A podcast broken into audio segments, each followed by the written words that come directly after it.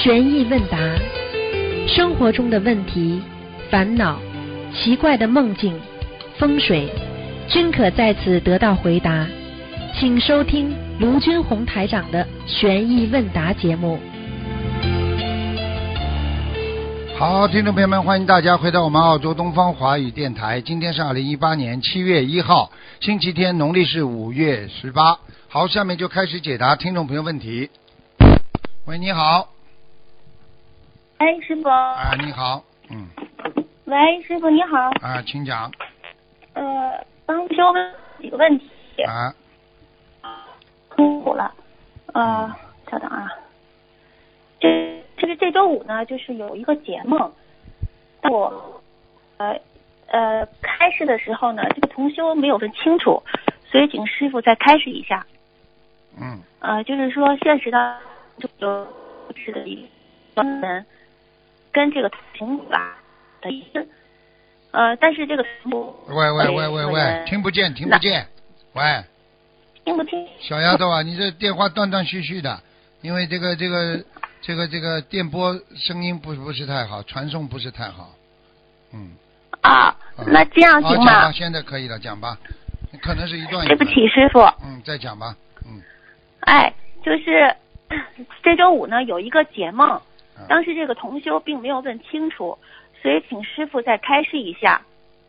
请讲吧。就是说，哎，就是说现实当中呢，有一个不认识的一个人。陌生人跟这个同修要弘法的一个录音，但是这个同修呢并不了解这个人，也拿不定主意给他录音，所以呢，当晚呢这个同修就梦到他自己带着几个人去下面救人，下面很亮，那么在下面呢还有另外一拨人也在渡人，那做梦的这个同修呢所带的团队就和他们一起救人，但是对方呢不知道什么原因后来叛变了师傅，呃。然后，呃，做梦的这个同修所所带的团队也遇到了危险。这个时候，观世音菩萨就出现了，对做梦的这个同修说：“你要呃想救他们，就要用你前几场的法会的功德。”啊，有人问过。然后这个同好像有人问过了。啊，嗯，是的。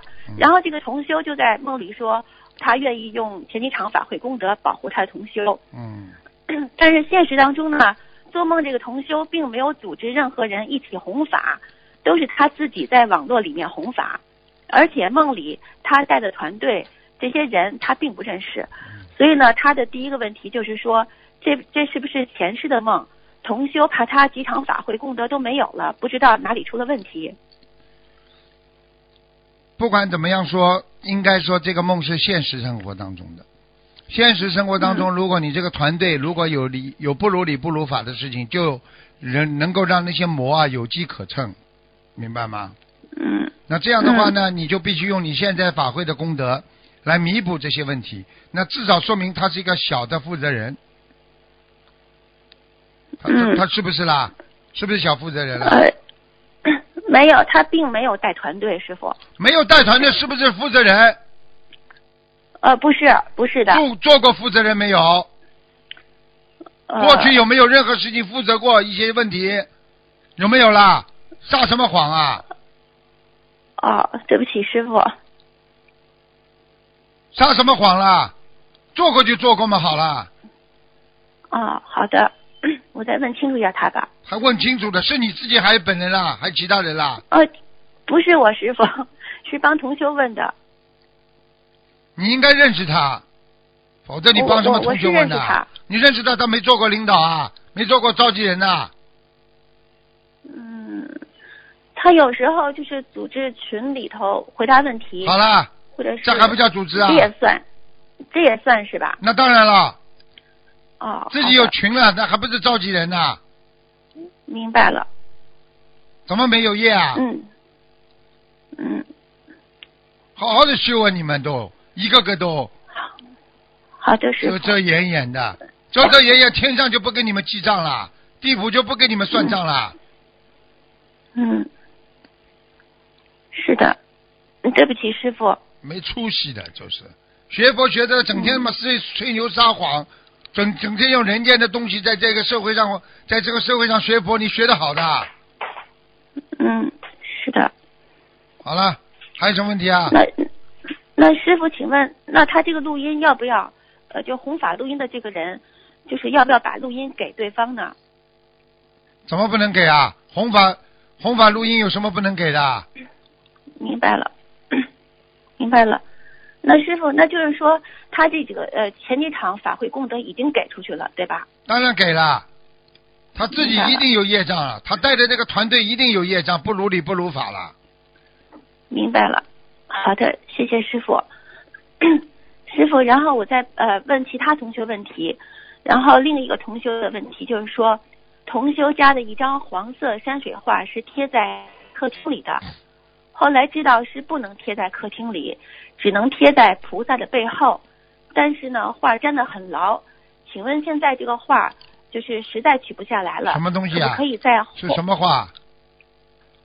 就是同修家的一张黄色山水画，它是贴在这个客厅里的。没关系的，山水画不是背景画，上面再贴山水画，上面再贴背景画都没关系的。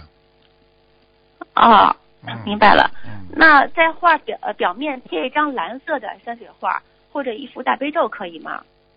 都可以，山水画是好风水，好山好水好好风光的，听得懂吗？明白了，谢谢。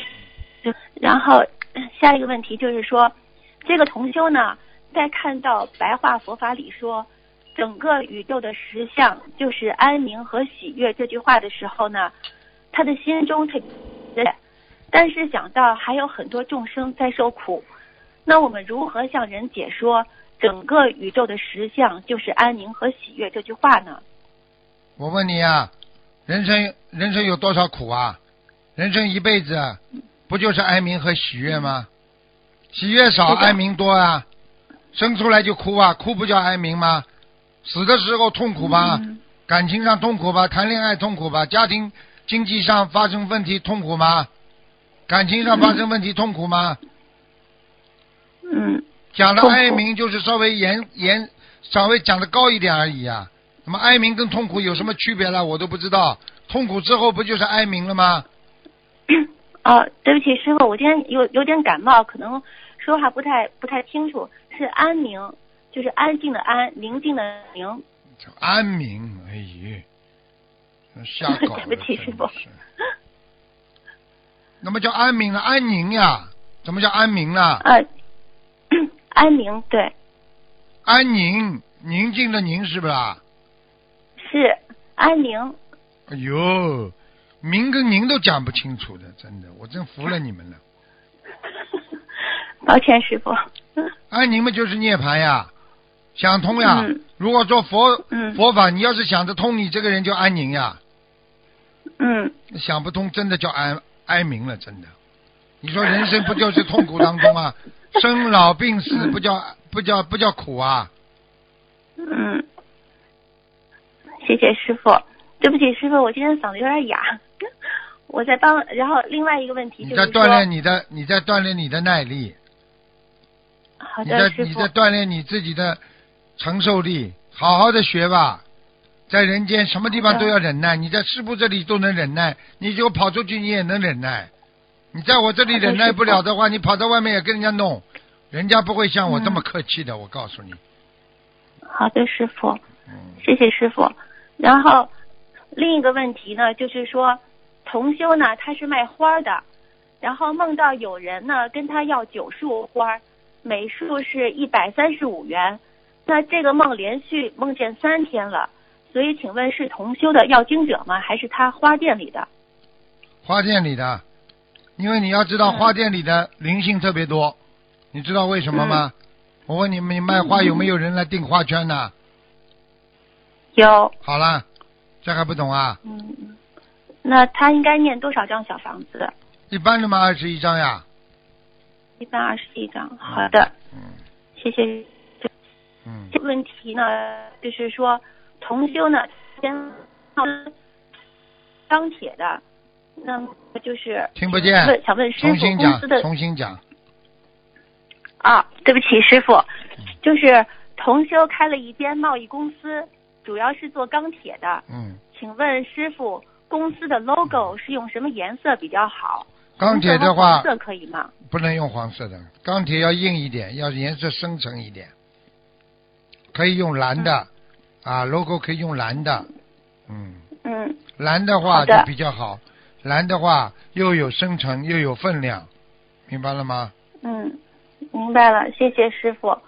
然后下一个问题呢是说，呃，同修他是住在乡下的，厕所在户外，晚上呢都是用呃是在屋里放便盆上厕所，嗯，但是呢，因为他要在屋里念经，便盆呢就放到客厅里，客厅后面又是佛台的房间，请问可以吗？客厅后面又是佛台的房间，是一个老人家还是年纪轻的老人家吧？呃那个就不清楚了。啊，那那就要看的位置离多远。一般的你便盆的话，你这如果真的不方便，你一个人不能这么懒。如果年纪大了，你当然可以在房间里放个便盆的，你要把它盖子盖起来，对不对呀？嗯，哎，对的。哎，就这样。好的，嗯谢谢师傅。嗯，然后下一个问题是说，呃，佛台前面装了一个挂帘儿，是有莲花的图案的。嗯，那师傅说，以前说过莲花图案作为门帘是不恭敬的，如果是在佛台前面，这个帘子也会掀开的。哎，呃，这个可以吗？挂帘上是不是有菩萨的画啦，或者莲花什么的？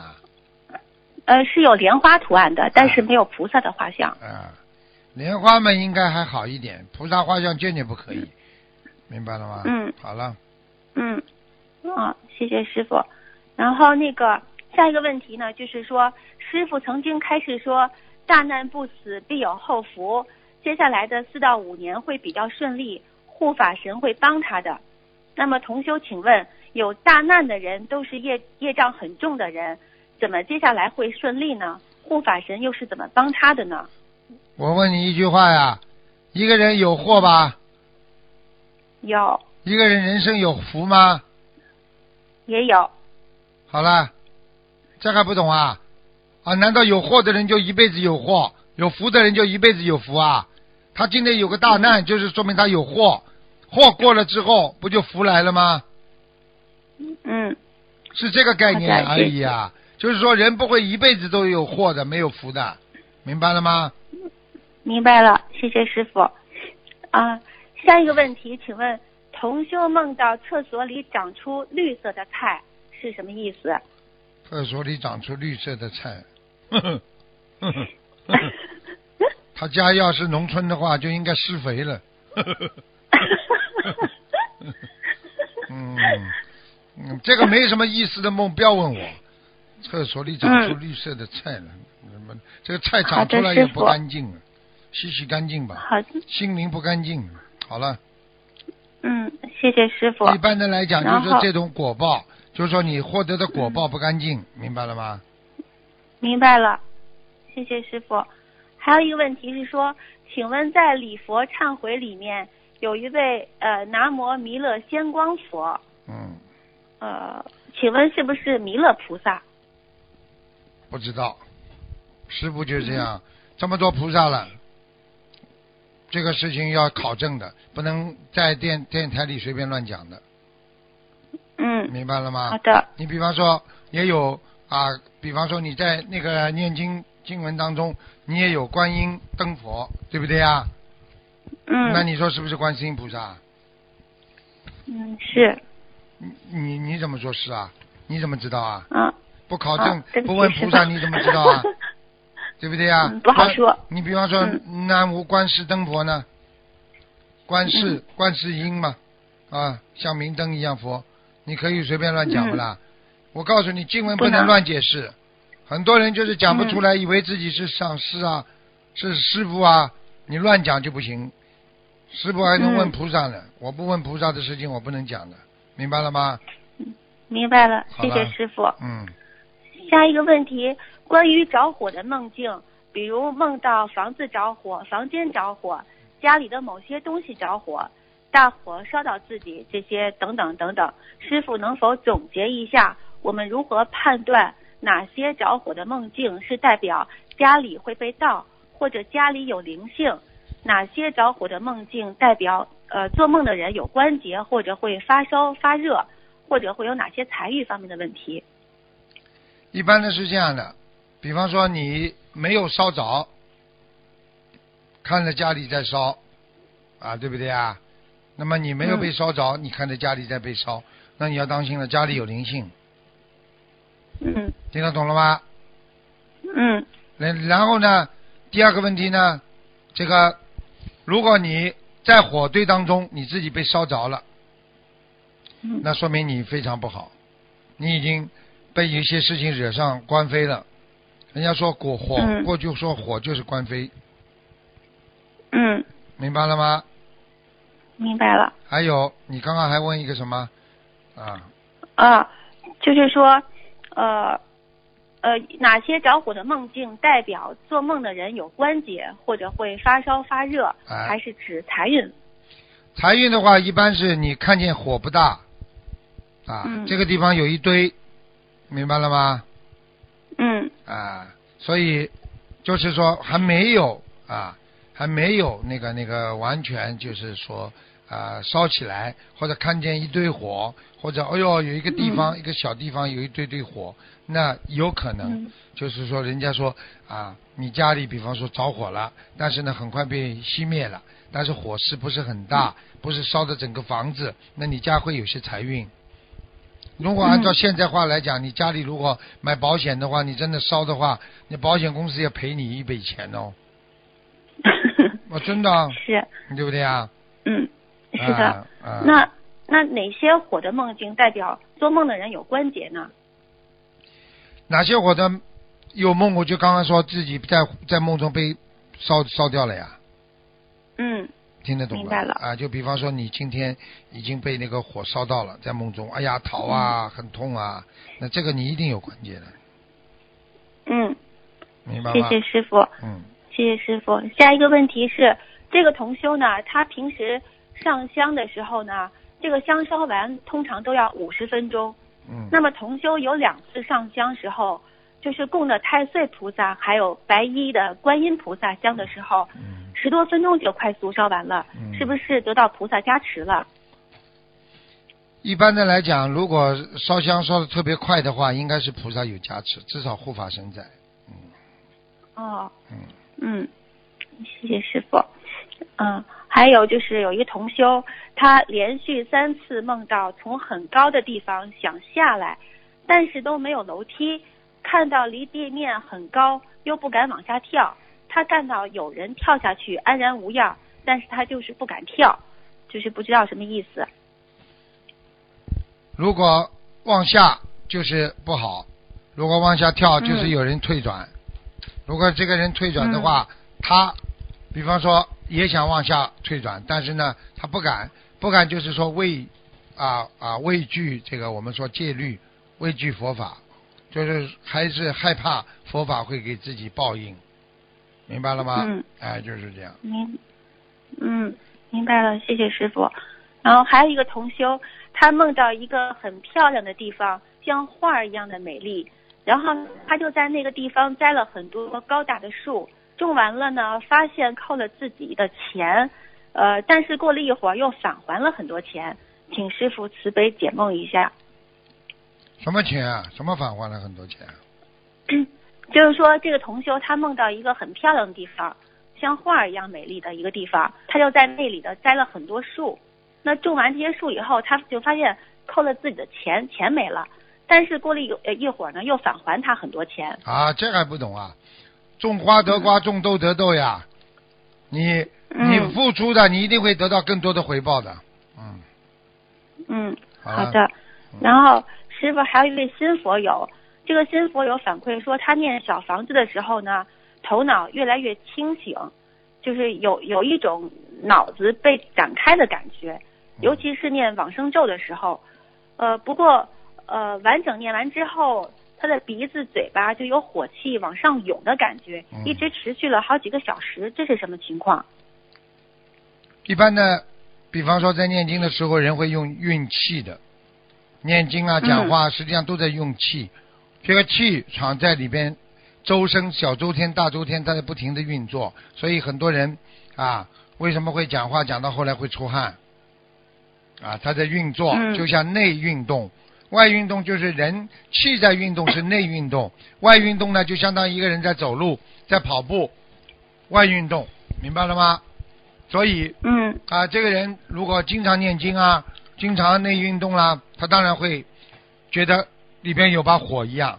人家练气功嘛，就是这么样，练到后来嘛，里边就像一有一团火一样的，明白了吗？嗯，好了，明白了，谢谢师傅。师傅还有一个问题，就是说有一个粮油店，就是卖卖粮食、卖油的这么一个店，这个店里呢有要经者，那么这个进证处呢是写某某某公司的要经者，呃，还是写店铺名字的要经者，还是法人名字的要经者？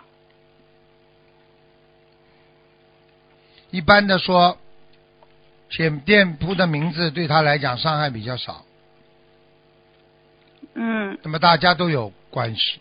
如果你写到他个人法人的名字的话，那么这个灵性全部来找他个人。那么他要是受不了的话，他就会生病，他就会倒下来。明白了，那就是还是写店铺名字的要经者是吧？对对，这样比较好。好的，谢谢师傅开始。我今天嗓子 有点感冒，不太说话不太清楚，我就我就不问了。谢谢师傅开始。你乖一谢谢点，听得懂吗？跟着师傅学佛要实事求是，一就一，嗯二就二，否则不要学。假的是在装装了就没意思，这浪费时间。好嘞，好了，再见好的，谢谢师傅，您辛苦了，再见，再见。再见。我们人呐、非常愚痴啊，经常自己给自己带来很多的灾难，因为无明啊，不明白，什么事情都不明白，那么心中就做事情就有漏了。好人看不懂啊，看不清楚谁是好人，谁是坏人，自己每天烦恼不开心，那你心一定会有漏啊。你今天到了观音堂了，你还不开心？你还在人我是非上纠结不出来，你说你有智慧吗？啊，哎，你好，哎，师傅好，弟子给师傅请安，师傅听得到吗？师傅，听到，请讲吧。哎，今天有几个问题想请教师傅，啊、是这样的，嗯，就是说是，啊，现在很多人存在着这个法，就是说存在法执，请师傅开示一下如何对待这个法执呢？师傅，法执，首先啊，对这个法门啊，或者对这个佛法啊，你要执着。比方说，举个简单例子，从从小的来讲啊，到了庙里啊，到了人家地方，你说我一定要进去要脱脱鞋，对不对啊？一定要把鞋子脱掉。对，那人家不多笑，你可出去，听得懂吗？你是不是对这个这个法执是不是有啊有这个这个过分的这个需求？法执在佛法里面啊说的是什么呢？啊说的就是说你要修成啊佛法，在你修行的时候，你断除很多的无名之后啊断尽无名了之后嗯啊，你要想修成佛，你才会知道有法执。法执它是什么意思呢？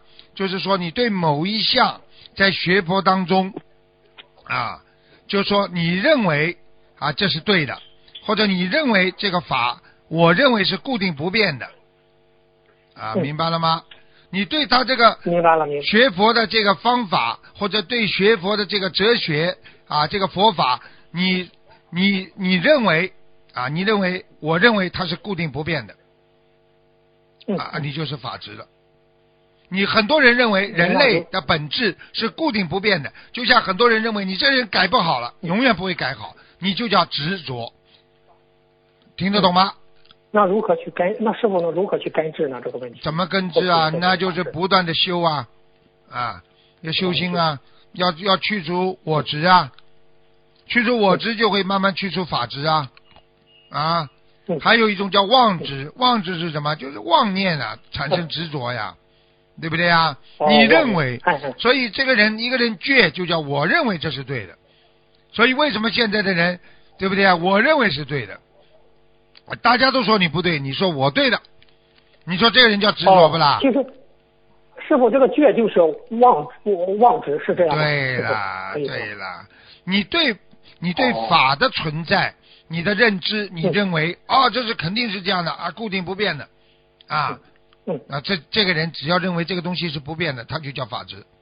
比方说，他认为佛法不变的对不对啊？嗯。你比方说在印度传下来的佛法，我就问我我就经常问他们一句话：如果佛陀嗯。今到今天啊还还还在人间的话，你说佛陀会不会五戒里边会加上不能吸毒、不能抽烟？对对对，肯定吧？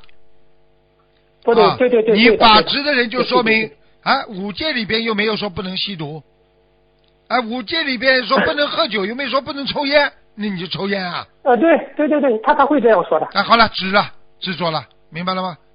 是是是，他认为固定不变的实际上他是根据这个原则，佛法的原则，明白了吗？在转变，明白了，所以现在的话讲叫举一反三，举一反六，明白了吗？啊，啊，明白了，明白了啊！谢谢师傅的慈悲开示。哎师傅，下一个问题，呃，就是说，这个童子命是什么样的因果得童子命？师傅这个问题有人问。童子命是这样的，比方说，嗯。首先你说童子，那就是应该不结婚的，对，对不对啊？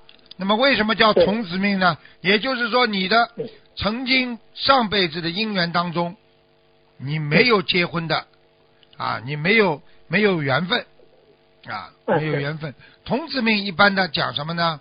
就是讲你这个人没有大命，啊，哦，没有大命。你比方说啊嗯，你比方说，比方说过去讲童子命，啊？童子命就是啊讲道教啊，就是说啊有一种道教会有一种啊神啊仙呐、和妖啊嗯怪啊嗯附体，你就变成童子了。你很容易从民间上面来讲，你这个童子身体很干净，你不能结婚。然后呢，这些灵界的啊仙呐、狐啊什么都可以到你身上来显化、讲话来做事情嗯，那么叫童子。嗯还有一种呢，就是传说童子命，就是你前世啊，你的形态生命转世投胎而来。形态生命是什么呢？就是说你这个人是灵魂、精神上的，并不是肉体的一种啊附身体进入了你这个孩子的身上，你就是童子，嗯明白了吗？那这是两种说法，但是呢，还有呢啊，就是说嗯。童子命呢，有的说是从天上啊各种仙灵转世下来的啊，天福嗯享不享尽了，那么转世到人间。也有的人说呢，童子命呢是修真啊，过去呢是在庙里啊、寺庙当中啊浇花啊，这个这个这扫地的。也有的生呢，童子命是仙女、仙官、仙官转身，他带有一定的使命。还有的人说呢，童子命被天界、被地府界啊称为啊灵体附身，身上有人的。嗯啊，还有的呢，前身不是人类，今生投胎做人，这个五种，说的这是五种童子命啊嗯，明白了吗？嗯，那师傅明白？那师傅你讲的这些原因，那他想今生想寿命长，就是只要好好的弘法度度众，这个寿命就自然就长了。嗯对呀、是这样人家说其实童童子命们讲的好听点嘛啊，童子啊干净啊，实际上就是他这个命不是跟正常人一样的，嗯嗯，听得懂吗？嗯，懂。那他那他是不是就今生有任务啊？就今世是这样吗？这什么都可以讲。他有任务，他不能结婚，他为他为了让让那个仙呐、附附身啊，或者对呃这各种各样的附身啊，他就必须要保持他自己干净，不能碰男女之事，就是这样。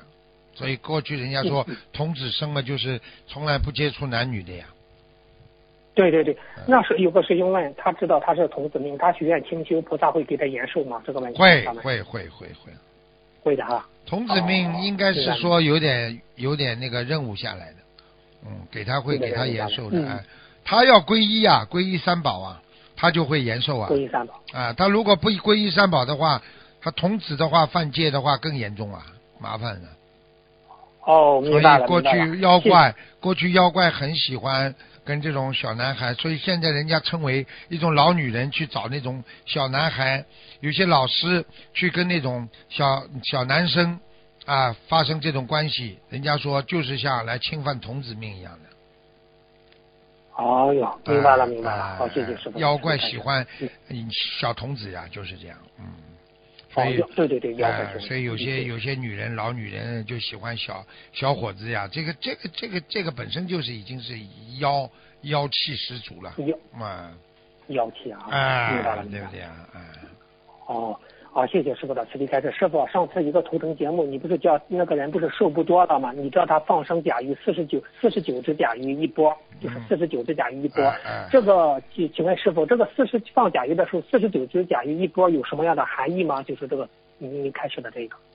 四十九只甲鱼一波的话，实际上就是一个结束呀，四十九就是一个哦生命的结束呀，这还不懂啊？哎哎，哦，那四十九只甲鱼能腌？你说一百只甲鱼没有到恶业的大业的情况下延寿一年，四十九只甲鱼是不是延半年？可以这样理解吗，师傅？应该说在过节呀，帮助你推推你过这个劫难呀，嗯。哦，哎明白了，明白了明白了，师傅。比方说你过了这个啊三十九的这个节，你可能可以活到啊五十九，那么你这个三十九有时候就延了二十年，但是你四十九岁又是一个劫的话，那你就只能延十年，这个道理都一样啊。哦，哦，师傅，这个四十九只甲鱼就是过对这个过节是特别，就是对这是一种对对对对对对，它不是凡凡的延寿。他只是帮你过一个节。如果比方说你你三十九岁过了，你四十一岁又一个节了，你不就是延了两年吗？哦，明白了，明白了，师傅，您这又又给大家透露信息了，就是我们在遇到节的时候放一放放上一波四十九只甲鱼就可以过节了，是这样对呀、就是过节呀、嗯，那放几波呢，师傅？这个你跟那个同修看的图腾是个案是放两波四十九啊，那你一般的过节是放几波呢，师傅？一般的。你要是觉得自己命短，生命生命体非常的脆弱，觉得自己活不长，经常有这种想法的话，哼，你不停的晃晃晃。明 明白了，明白了，放放放。要经常晃身，要经常的晃，听得懂吗？好，明白了，好好好，啊，真的常晃身，嗯，就很好，护法菩萨保佑。嗯，谢谢师傅的慈悲开示。师傅跟别人说对不起的时候，别人的心就会产生慈悲的气场，是这样吗？师傅？是啊，你跟人家对不起嘛，人家原谅你的呀。对对对对对对对，嗯呃，我明白，我明白，哎，真的。呃是是，我们犯了错误的时候，师傅训我们的时候，我们说师傅我错了，对不起，哎，师傅马上就慈悲了。嗯，对呀、马上要看着，业障比较重，哦不会马上的；业障比较轻，马上。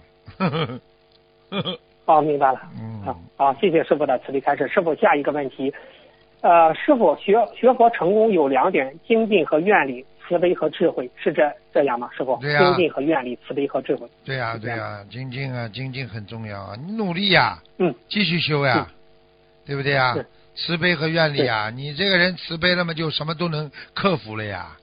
你有愿力嘛，你什么都不怕了呀。人要面子啊，对死要面子活受罪啊。你有愿力的话，要什么面子啊？我就是要修成菩萨，有什么有什么面子的？要面子害死人呢，听不懂啊？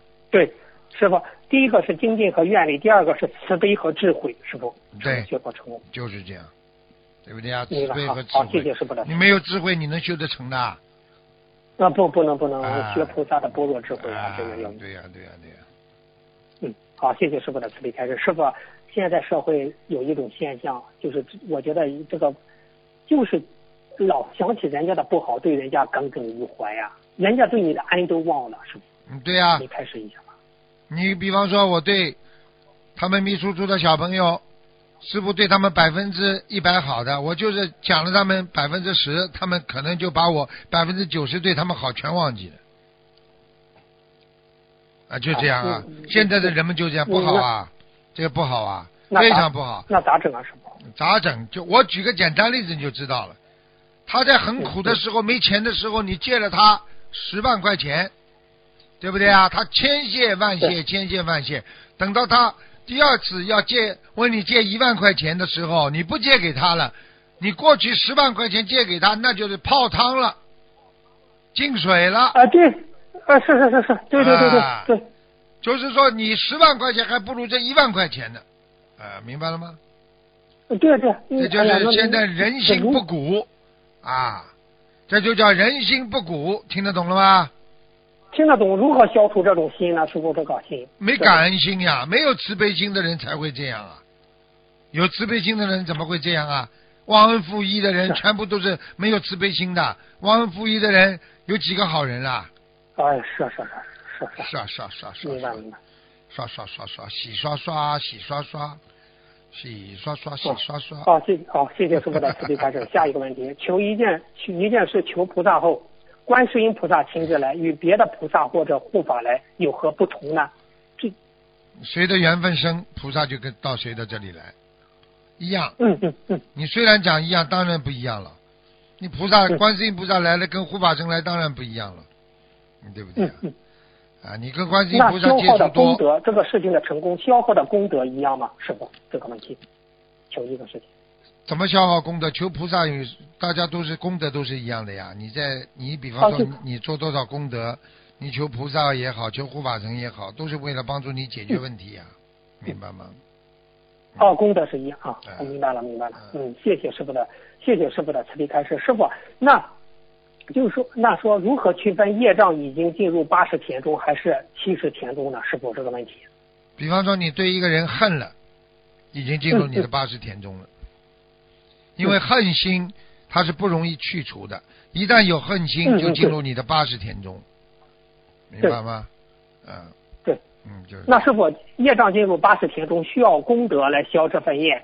那如果业障进入七十天中，如何去消掉呢？师傅这个问题，进入七十天中，就是在检察院啊、嗯还能推翻，嗯。还能解决，应该不会成太大的问题。进入八十天中嗯就是判刑了，那要重新改，重新改判的话要重新定罪，明白吗？对对对对对，啊，明白明白。嗯嗯，哦，好谢，好谢谢师傅的，谢谢师傅的慈悲开示。师傅，嗯，呃有下一个问题，有一个有一个问题是这样说的，他是这样问：佛教利益众生的过程分为现实的、来世乐、究竟涅槃了三个层次。师傅教导我们从修十五戒十善的人人天道开始，再修摆脱五欲六尘的解脱道，最后修自利利他的菩萨道。请问师傅，心灵法门的修学过程与佛法的这这佛法的这三种受益层次有什么样的内在联系呢？师傅，嗯，当然有联系了，都是这样的，自修啊自度度人呐、啊，自度度人。哎，你自己不修好了，你怎么度人呢？你小乘佛法，增加自己的自自，这个我们说自制力啊，增加自己的那个本源呐、啊，对不对啊？你把自己修好了，你才能帮助别人；你把身体自己锻炼好了，游泳健将了，你才能去救人家溺水的人呐、对不对啊？对对对，明白明白。啊，啊就是这样。哦哦，谢谢师傅，啊谢谢谢师傅的慈悲开示。师傅，下一个问题，你像师傅，嗯，在设佛台过程中，弟子就是有的同修背的业，菩萨会帮他消掉吗？师傅这个问题，什么？就是在设佛台过程中，有的同修不是背了业吗？啊，很容易消掉，跟菩萨一忏悔菩萨会帮他嗯，一一一忏悔就知，一忏悔就就消掉了。啊，就消掉了。啊，明白明白。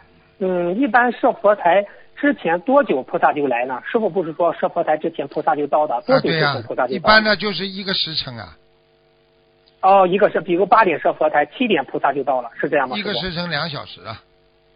哦哦哦哦，明白了明白了。六点钟就到了。啊 啊，嗯，哦哟，哎呀，真是。嗯那师傅设完设设佛台香燃完之后多久之内菩萨还在呢？师傅这个问题。要看的，菩萨可能先走的。菩萨呢是这样的，一结束，嗯走的比较快，除非你留着菩萨。所以我每一次为什么要站起来？啊，开完法会之前我要站起来，要站起来。其实我就是对菩萨的尊敬呀，因为我就挽留菩萨呀，菩萨就留在那里了。所以我就跟你们讲话的时候，实际上我就叫菩萨给你们洒圣水呀，嗯。对。哎，但是菩萨一般来的都是早，走的也是早，啊，一般开完了他就走了。护法神可以待的很比较晚一点，啊，是这样的保护法神。啊。如果我我站起来，实际上我心里就是把菩萨留住，给大家加持，啊，就是这样的。你去看好了，你看师傅还在台上的时候，你们很热的呀。等到我一 一等到我一下台之后，你看马上下面就人心涣散了，大家都跑了。嗯，那那那大家都跟着师傅就好。啊，对呀、对呀、就这样的，嗯，啊，啊，谢谢师傅，请师傅开，谢谢师傅的慈悲开示。师傅，请师傅自信如何生出功德呢？这个这句话如何理解呢？自信如何生出功德？自信嗯也是宝啊，自信也是拥有三宝的嘛，啊，对不对啊？嗯嗯所以叫自信三宝嘛，对不对啊？你这个嗯戒恶行善，你本身就是自信当中有的嘛，对不对啊？对啊，你这个你这个人在自信当中啊，也有享人天之乐，享享人天福报啊，对不对啊？嗯但是你在你的自信当中，你又懂得究竟无常啊。啊嗯，所以自信当中，它有一种叫你想长乐的话，你就要脱离苦海呀、所以你在嗯你这自信当中，你要不停的要修法修慧呀、对不对啊？嗯你要想在自信当中，你要追脱追追求那种脱到脱离苦难的涅槃呐、你就要利己利他呀，就是我们说的嗯，刚刚师傅跟你们说的利己利人呐、哎，对不对啊？嗯，明白了。然后你自己要尽心尽力，在在人生有限的时间当中，为利益众生而贡献自己的这个这个利益啊，叫自觉觉他呀。这就是嗯我们说这个人生观和你的价值观要啊，已经变得就是啊，在三宝当中，在三宝当中的人生价值观了。也就是说，你懂得要尊重佛啊，尊重法嗯啊，尊重僧众啊，自信当中要守戒啊，对不对啊？要精进嗯，要忍辱，这些嘛就是你的自信流露出来的一种智慧力量，明白了吗？好，明白了，明白了。哎呀，谢谢师傅开示。师傅，那没有出离心，得不到大功德，如何理解这个问题呢？没有出离心的话，因为你修人间人天福报呀，你出出离不了。我今天念经，我为了能坐的更好的位置，我今天我要得到更好的房子，我求啊，我今天我想事业更顺利，求人天福报啊，你怎么能境界提高啊？有本事嘛放下，什么都放下了，我不要了啊，啊，对不对啊？什么都不要嘛，出离了呀，出离那么法师了呀。现在法师还有什么？很多法师过去都是什么什么什么很有名的啊啊，什么什么什么位置都有啊。他们过去在不同的岗位上都做出过很大贡献。现在他们出离了，他们还有什么？他们就是一心一意修心呀，对不对呀？对对对，那师傅做同样一件功德，没有发出出离心所得到的功德和与发出出离心所做得的功德差别大吗？师傅？那当然大了，那当然大了哦，你啊跟你说一下啊，对不？对呀？你很简单了，你做一个，你作为跟组织上说，我一定要帮助组织上做什什么事情，那和你没有帮助组织上说的，你自己做了之后，那组织上还以为你你怎么会去做这件事情呢？他还问你呢。嗯。你现在跟组织上说，我一定要怎么怎么怎么，我要帮助怎么怎么。哦，好嗯，你是个你是个好党员，你是个好同志，就是这样的呀。啊，对不对啊？哦你如果没有的话，你做完之后，组长，你哎你怎么想到会去帮助人家的？啊，你为什么 要去帮助别人呢？你还受到人家怀疑呢？你说哪个好啊？当然，你先有誓言好啊。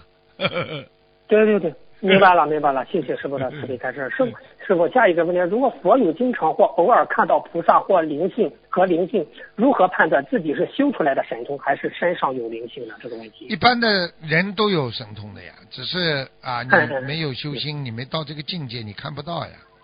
啊，对，对。但是并不代表你看到了就有境界呀。那么巫婆看见也是有境界啊。